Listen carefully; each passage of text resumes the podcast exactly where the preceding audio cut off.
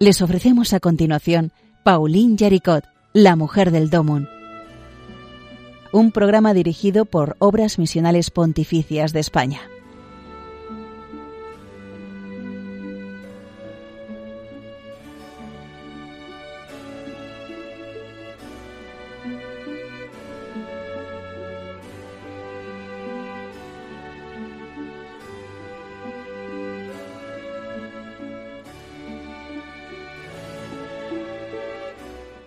Bienvenidos de nuevo a este programa de las obras misionales pontificias en Radio María, Pauline Yaricot, la mujer del Domón.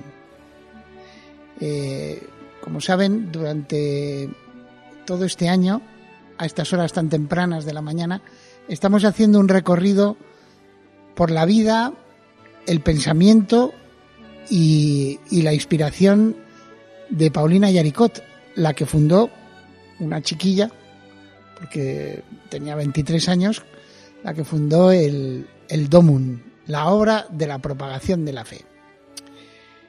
Y en los últimos programas, pues estábamos viendo eh, el paralelismo entre el mensaje del Papa Francisco que envió el año pasado a las obras misionales pontificias y lo que es el pensamiento y, y la inspiración, como decimos, de Paulina Yaricot si el Papa Francisco el año pasado, eh, como no se pudieron reunir los directores nacionales de las obras misionales pontificias en Roma, esto es para que sepan que todos los años los directores nacionales de todo el mundo, de todos los países del mundo, se, se personan en Roma pues para debatir sobre las obras misionales pontificias y a dónde van los dineros de las misiones, ¿verdad? Pues el año pasado como no pudo haber esa reunión y el Papa no los pudo recibir como acostumbra, para recordarle lo importante que es la misión, eh, que, ¿no? que en toda actividad de la Iglesia tiene que estar la llama misionera, que decía el Papa Benedicto XVI, pues eh, eh, no pudo recibirlos, entonces dice, pero voy a escribir un mensaje y escribí un mensaje largo, profundo y, entre, y que entre otras cosas tiene 10 consejos para el camino. Entonces, hemos estado revisando en los programas anteriores algunos de estos eh, consejos. Ya llevamos seis.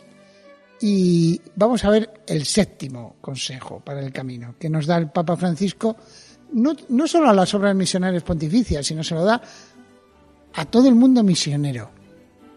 Y por lo tanto, como todo cristiano es bautizado y enviado, en el fondo es un misionero. Y entonces vamos a ver el séptimo consejo. El séptimo consejo es que aconseja a la Iglesia, a, las obras misionales pontificias, que tengan un sensus ecclesiae. Este latinajo significa que tenga un sentido de iglesia a la hora de enviar las donaciones que recibimos de la generosidad de los fieles.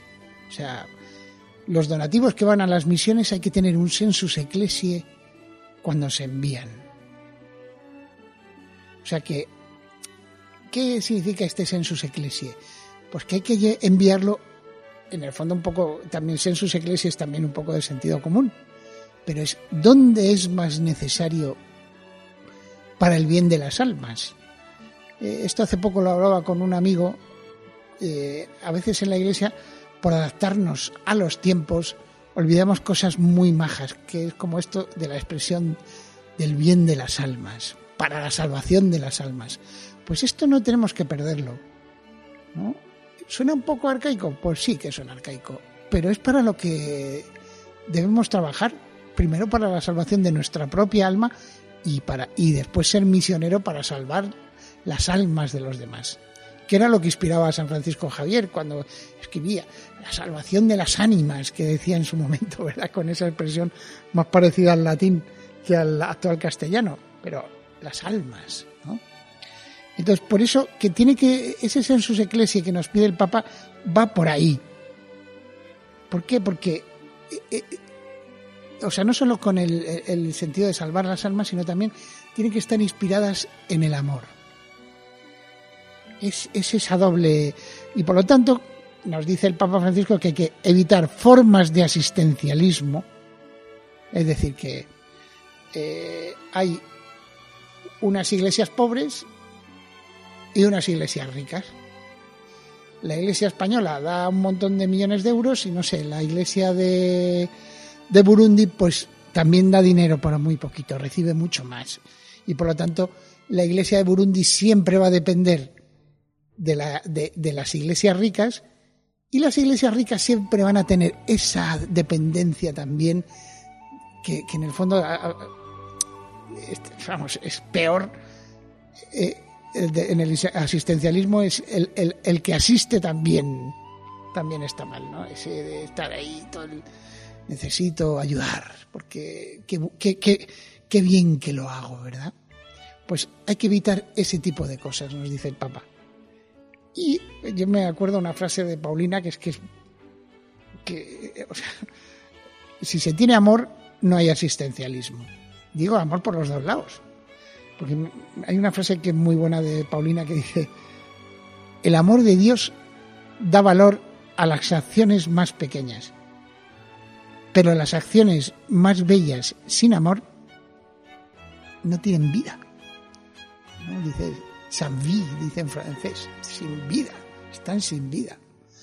Pues es eso. Hay que tener el sensus ecclesiae de hacer las cosas con amor, no crear asistencialismos. Y el Papa encima eh, tiene una frase muy, muy curiosa. Es que el problema del Papa Francisco, como siempre, se le entiende todo. Es un problema, ¿eh? porque después no dice, no, no he entendido, porque es que lo ha dicho de tal manera que no logro entender esa frase del concilio, ¿verdad? Cuando no, sé, no, no, esto está clarísimo. La frase que dices, hay que evitar alimentar también dentro de la Iglesia fenómenos de clientela parasitaria. Atento que estamos hablando del Papa Francisco que no deja de hablar de los pobres, que hay que estar cerca de los pobres. Pues fíjate, clientela parasitaria. Un cliente parasitario no es un pobre qué duro, ¿eh? Y por eso nos dice también, dice, no cedáis al complejo de inferioridad ni a las tentaciones de imitar a aquellas organizaciones tan funcionales que recogen fondos por causas justas. ¿Verdad? Fíjate, pues hay muchísima gente que recoge fondos por las causas justas, no sé. Siempre hay una desgracia, desgraciadamente, valga la redundancia, en nuestro mundo. Pues y, sigue. Y luego destinan un buen porcentaje de ellos para financiar su estructura y promocionar su propia identidad. Pues la identidad de las obras misionales pontificias y de la obra de la propagación de la fe está más clara que el agua. Es la misión, que todos los bautizados somos misioneros y en algunos casos adyentes a los pueblos a destra y fuera.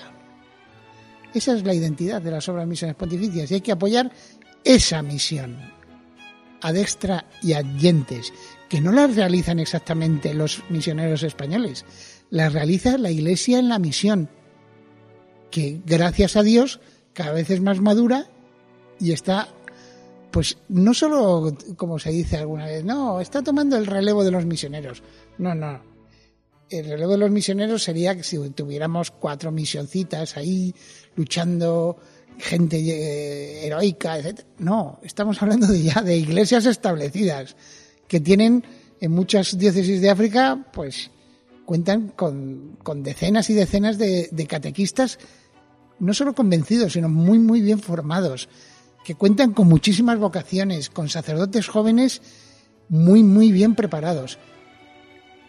Eso es, es eso. Eso es lo que tenemos que apoyar. Para que en el fondo también seamos eh, egoístas. Eh, es el futuro de la Iglesia, también de la nuestra aquí en España, pasa por porque nos vengan a evangelizar cuando nosotros empecemos a perder como ya está ocurriendo la fe, ¿verdad? Y así se, pues, así es la historia de la Iglesia. Eh, si uno revisa ¿no? Cuando las invasiones bárbaras, la cristiana, por lo menos en las ciudades eh, eh, Europa, que parecía que ya había establecido obispos en Francia, en la Galia, en la Germania, etcétera, en, en, el norte de Italia, en Hispania, pues tuvieron que volverla a reevangelizar los monjes irlandeses. Esos que San Patricio fue a convertir como misionero y los monjes ingleses, que era una zona perdida de, Europa y en unas islas, pues fueron, vinieron de ahí, de Irlanda y de Inglaterra, otra vez a evangelizar el continente.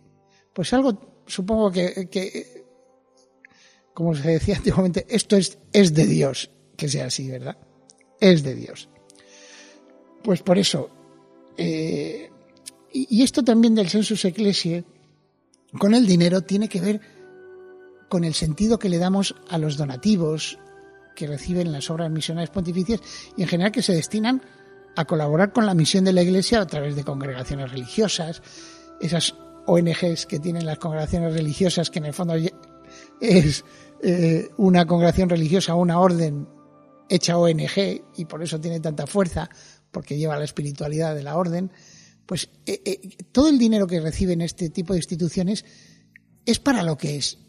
Y, me permito decir otra frase muy buena de Paulina Yaricot eh, sobre esto, que dice, bueno, no es de Paulina Yaricot, lo decían de ella. De ella decían que eso que montó el tema del Domun y recaudó muchísimo dinero para la época, ¿eh? para enviarlo a las misiones. Pero decía, le decían de ella que el dinero le importa lo mismo que el barro. Fíjese, le importa lo mismo que el barro. Cuando no puede usarlo para el bien. Es buenísima la frase. cuando no puede usar para el bien el dinero, le importa lo mismo que el barro. Es un programa de vida. Yo creo que no solo para las misiones, sino para cualquier católico. Todo lo que nos, nos sirva para el bien lodo. La palabra barro, pues, parece como que Dios nos modela como el barro en sus manos. No, no, lodo, lodo del que huele. Eso es el dinero. Si no sirve para el bien, pues tienen razón. Es muy bueno, muy bueno. O sea, si el dinero no sirve para sacar adelante mi familia, si, para ayudar a los demás, ¿para qué, lo, ¿para qué lo tengo? Qué bueno. Y de ahí pues también, fíjate, de ahí sale es un principio tan, tan sencillo que de ahí sale toda la doctrina social de la Iglesia. Un empresario, sí, sí, para, tiene que ganar dinero, pero para hacer el bien. Y tiene la responsabilidad de ganar dinero para hacer el bien. Igual que un trabajador, igual que cualquiera. En fin.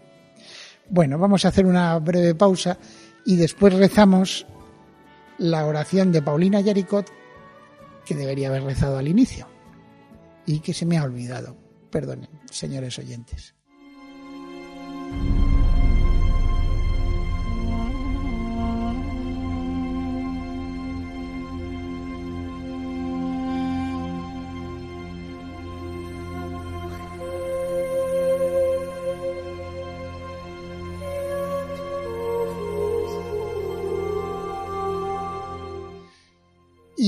la oración que nos rezamos al inicio de este programa de Paulín Yaricot. Acuérdense, es una oración que recoge en su libro El amor infinito a la divina Eucaristía.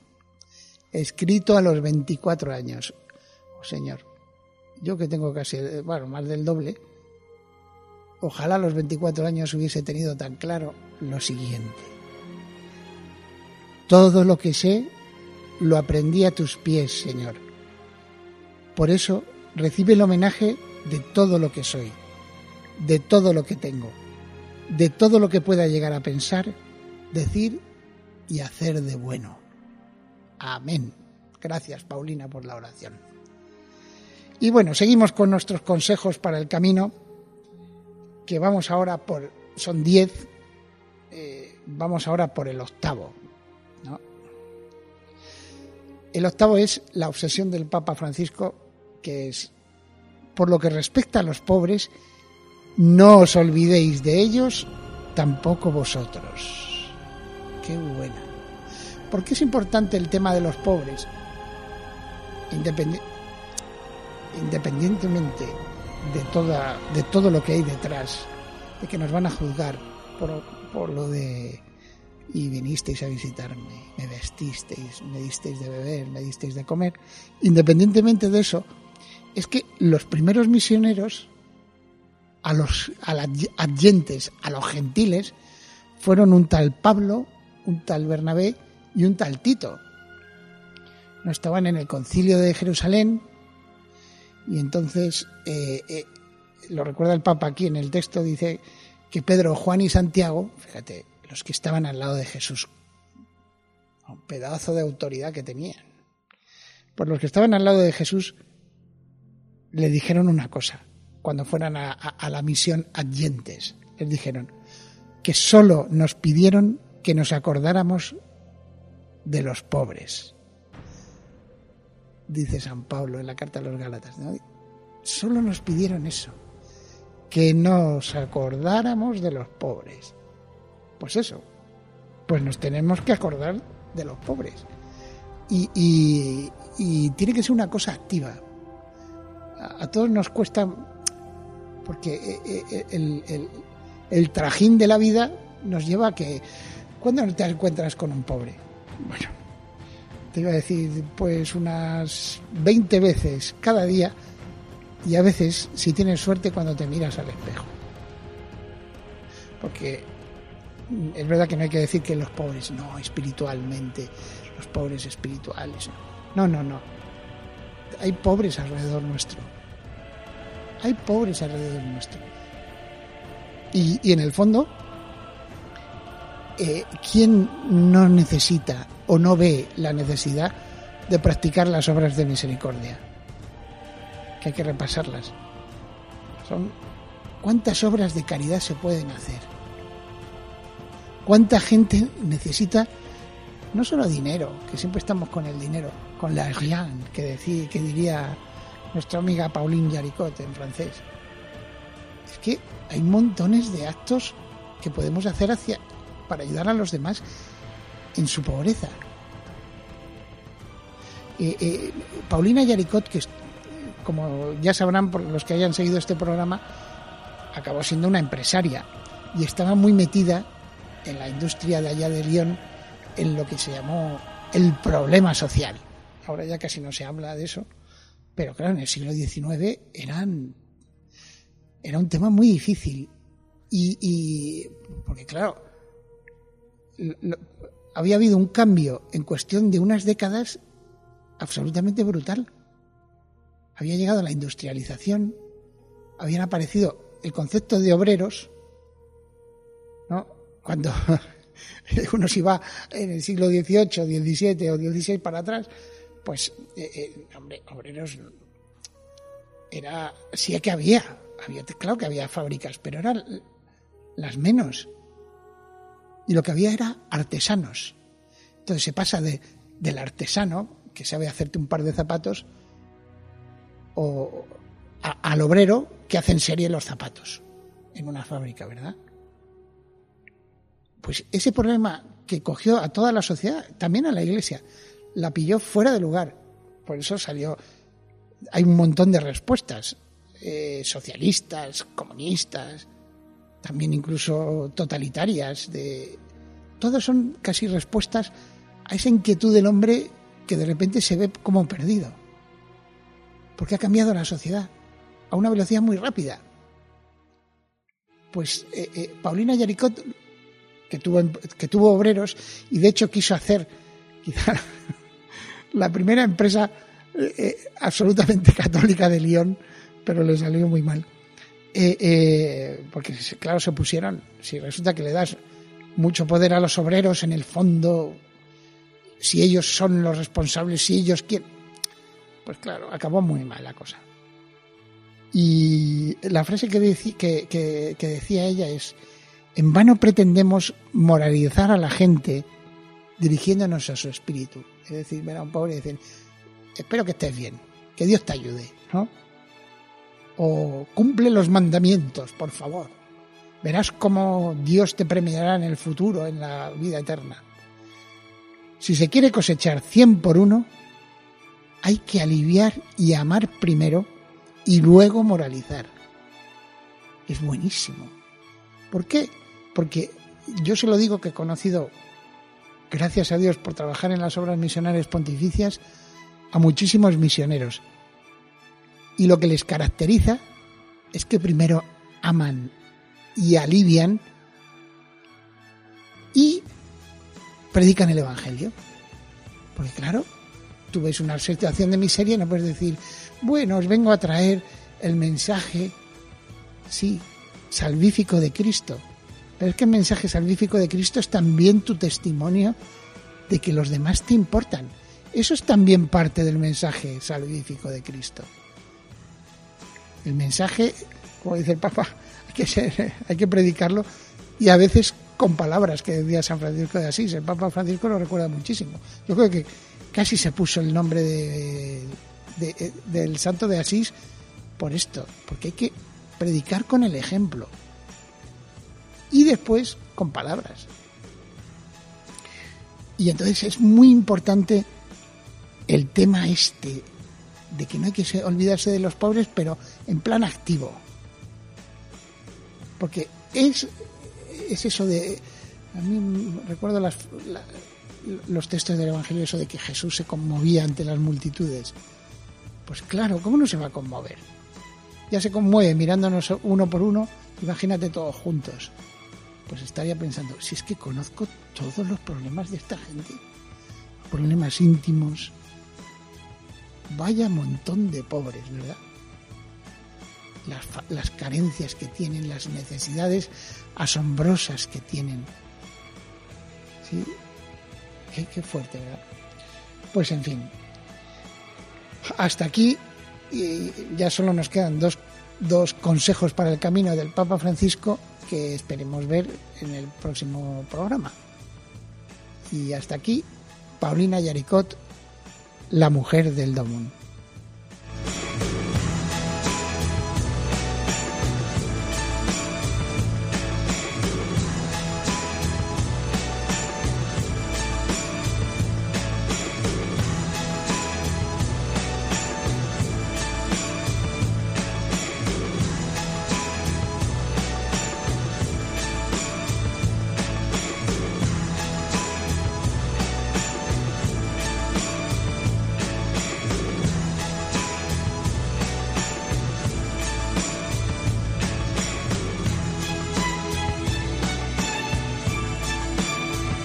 Eh, recordarles que hay un, buzón donde pueden dejar sus sugerencias y también sus impresiones que se llama la mujer del domun arroba radiomaria.es recuerden todo junto la mujer del domun arroba radiomaria.es que es eh, pues es como el programa se llama Pauline Yaricot la mujer del domun pues es muy sencillo de recordar y, en fin, pues hasta la semana que viene, que les esperamos aquí con nosotros. Muchísimas gracias por, por, oír Pauline Yaricot, la mujer del lobo.